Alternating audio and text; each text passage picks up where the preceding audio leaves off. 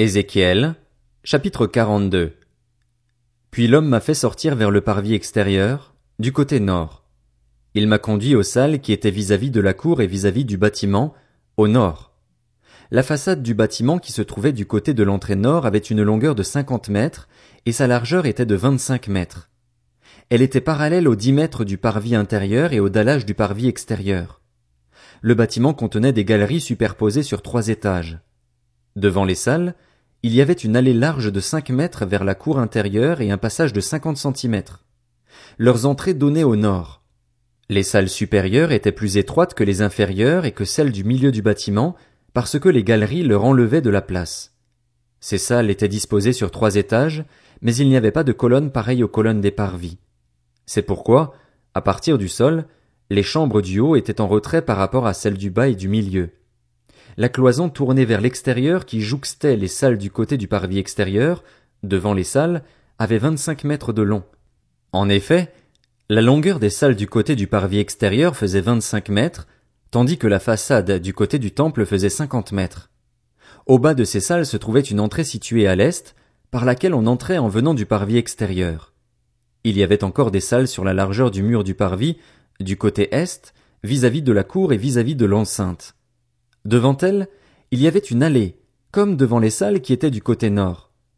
La longueur et la largeur étaient les mêmes, leurs issues, leurs dispositions et leurs entrées étaient semblables. Il en allait de même pour les entrées des salles du côté sud.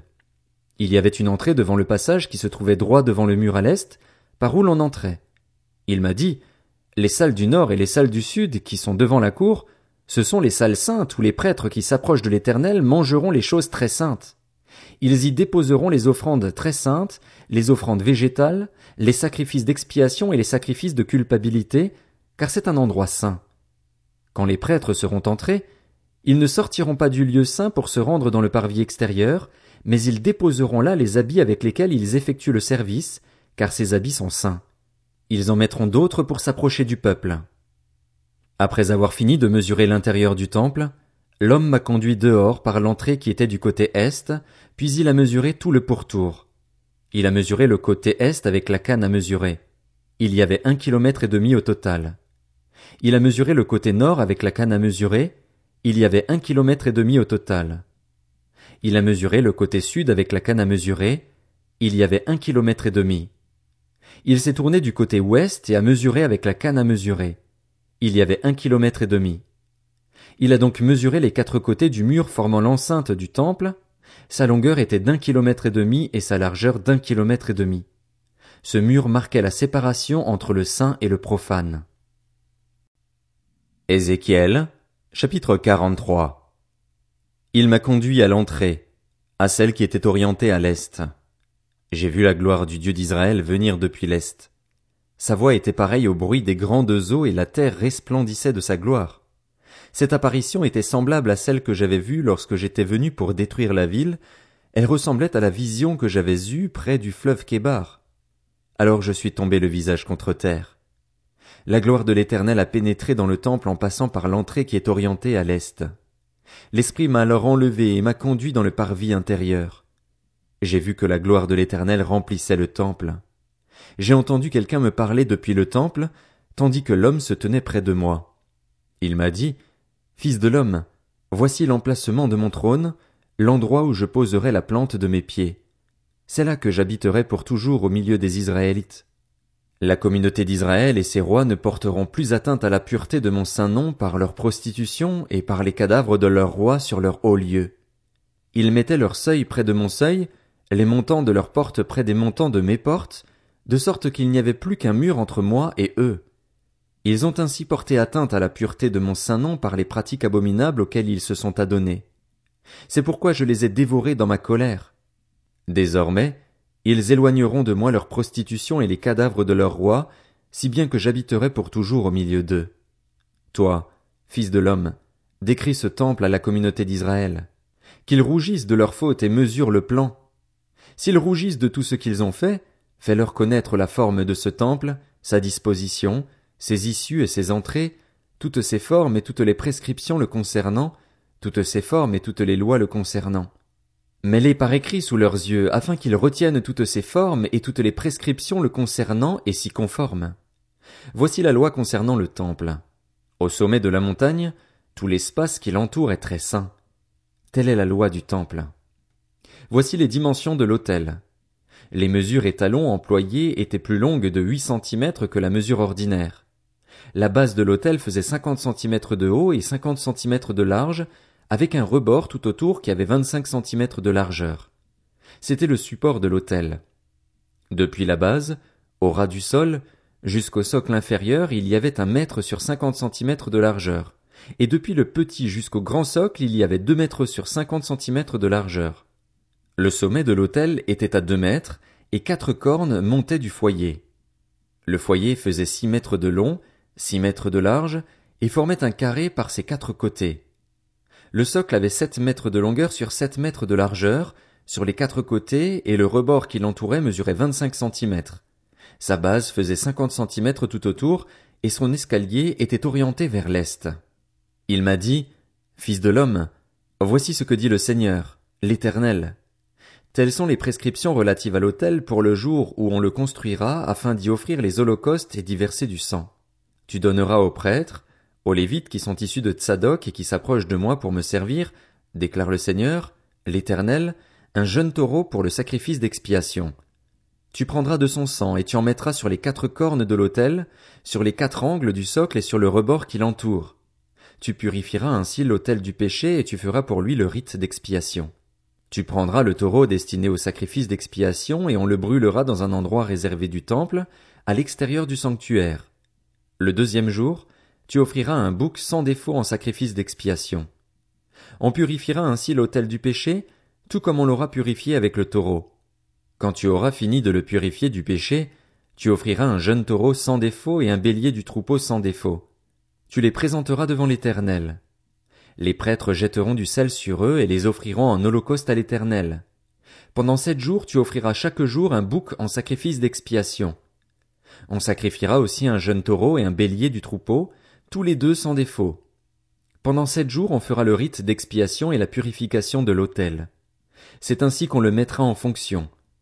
Lorsqu'on arrivera au bout de cette période, dès le huitième jour et après, les prêtres offriront vos holocaustes et vos sacrifices de communion sur l'autel, et je vous serai favorable, déclare le Seigneur, l'Éternel. Ézéchiel, chapitre 44 puis l'homme m'a ramené du côté de l'entrée extérieure du sanctuaire qui était orientée vers l'est, mais elle était fermée. Alors l'Éternel m'a dit, Cette entrée restera fermée. Elle ne s'ouvrira plus et plus personne n'y passera, car l'Éternel, le Dieu d'Israël, est entré par là. Elle restera fermée. En ce qui concerne le prince, étant le prince, il pourra s'y asseoir pour manger devant l'Éternel. Il y entrera en passant par le vestibule de l'entrée et il sortira par le même chemin. Ensuite, il m'a conduit du côté de l'entrée nord, devant le temple. J'ai regardé et j'ai vu que la gloire de l'Éternel remplissait la maison de l'Éternel. Je suis alors tombé le visage contre terre. L'Éternel m'a dit, Fils de l'homme, fais attention, observe bien de tes yeux. Ouvre bien tes oreilles pour écouter tout ce que je te dirai à propos de toutes les prescriptions et de toutes les lois relatives à la maison de l'Éternel. Tu examineras attentivement l'entrée du temple et toutes les issues du sanctuaire tu annonceras à ces rebelles, à la communauté d'Israël, Voici ce que dit le Seigneur, l'Éternel. En voilà assez avec toutes vos pratiques abominables, communauté d'Israël. Vous avez introduit des étrangers, des incirconcis de cœur et de corps, dans mon sanctuaire afin de profaner mon temple, quand vous avez présenté ma nourriture, la graisse et le sang. Vous avez violé mon alliance au profit de toutes vos pratiques abominables. Vous n'avez pas pris soin de mes offrandes saintes, mais vous avez établi ces étrangers pour qu'ils en prennent la responsabilité à votre place dans mon sanctuaire. Voici ce que dit le Seigneur, l'Éternel. Aucun étranger, incirconcis de cœur et de corps, n'entrera dans mon sanctuaire, aucun étranger qui vit au milieu des Israélites. En ce qui concerne les Lévites qui se sont éloignés de moi lorsqu'Israël s'égarait loin de moi en suivant ses idoles, ils supporteront les conséquences de leurs fautes. Ils seront dans mon sanctuaire en tant que serviteurs. Ils seront chargés de la garde des entrées du temple et du service du temple. Ils égorgeront pour le peuple les victimes destinées aux holocaustes et aux autres sacrifices, ils se tiendront à son service. Puisqu'ils l'ont servi devant ses idoles et ont poussé la communauté d'Israël à la faute, je m'engage envers eux, déclare le Seigneur, l'Éternel, à ce qu'ils supportent les conséquences de leur faute. Ils ne s'approcheront plus de moi pour exercer la fonction de prêtre, ils ne s'approcheront plus d'aucune de mes offrandes saintes ou très saintes. Ils supporteront les conséquences de leurs actes honteux et des pratiques abominables auxquelles ils se sont adonnés. Je les charge du service du temple, de tout le travail et de tout ce qui doit s'y faire. Quant aux prêtres, aux Lévites qui descendent de Tsadok et ont persévéré dans le service de mon sanctuaire lorsque les Israélites s'égaraient loin de moi, ils s'approcheront de moi pour me servir. Ils se tiendront devant moi pour me présenter la graisse et le sang, déclare le Seigneur, l'Éternel. Ils entreront dans mon sanctuaire et s'approcheront de ma table pour me servir, ils assureront mon service. Lorsqu'ils franchiront les entrées du parvis intérieur, ils mettront des habits en lin. Ils ne porteront rien qui soit en laine, quand ils feront le service aux entrées du parvis intérieur et dans le temple. Ils porteront des coiffes en lin sur la tête et des caleçons en lin sur les hanches. Ils ne mettront pas de ceinture pour ne pas provoquer la transpiration. Lorsqu'ils sortiront pour aller rejoindre le peuple dans le parvis extérieur, ils enlèveront les habits avec lesquels ils font le service et les déposeront dans les salles du lieu saint. Ils mettront d'autres habits afin de ne pas exposer le peuple à la sainteté à travers leurs habits sacrés. Ils ne se raseront pas la tête, mais ils ne laisseront pas non plus pousser leurs cheveux. Ils ne devront pas oublier de couper leurs cheveux. Aucun prêtre ne boira du vin lorsqu'il pénétrera dans le parvis intérieur. Ils n'épouseront ni une veuve, ni une femme rejetée par son mari, mais ils prendront des femmes vierges issues de la communauté d'Israël. Ils pourront aussi épouser la veuve d'un prêtre. Ils enseigneront à mon peuple à distinguer ce qui est saint de ce qui est profane, ils lui feront connaître la différence entre ce qui est impur et ce qui est pur. En cas de conflit, ils rendront la justice, et ils jugeront d'après mes règles. Ils respecteront aussi mes lois et mes prescriptions dans toutes mes fêtes, et ils feront de mes sabbats des jours saints. Un prêtre n'ira pas vers un mort, de peur de se rendre impur. Il ne pourra se rendre impur que pour un père, pour une mère, pour un fils, pour une fille, pour un frère et pour une sœur qui n'étaient pas mariés. Après sa purification, on le fera patienter sept jours. Le jour où il pénétrera dans le parvis intérieur pour faire le service dans le lieu saint, il offrira un sacrifice d'expiation, déclare le Seigneur, l'Éternel. Ils auront un héritage. C'est moi qui serai leur héritage. Vous ne leur donnerez pas de propriété en Israël, c'est moi qui serai leur propriété. Ils se nourriront des offrandes, des sacrifices d'expiation et des sacrifices de culpabilité. Tout ce qui sera voué à Dieu en Israël sera pour eux. Les premiers de tous les fruits et la totalité de vos prélèvements appartiendront aux prêtres. Vous donnerez vos premières fournées aux prêtres, afin de faire reposer une bénédiction sur votre maison. Les prêtres ne mangeront d'aucun oiseau et d'aucun animal trouvé mort ou déchiqueté.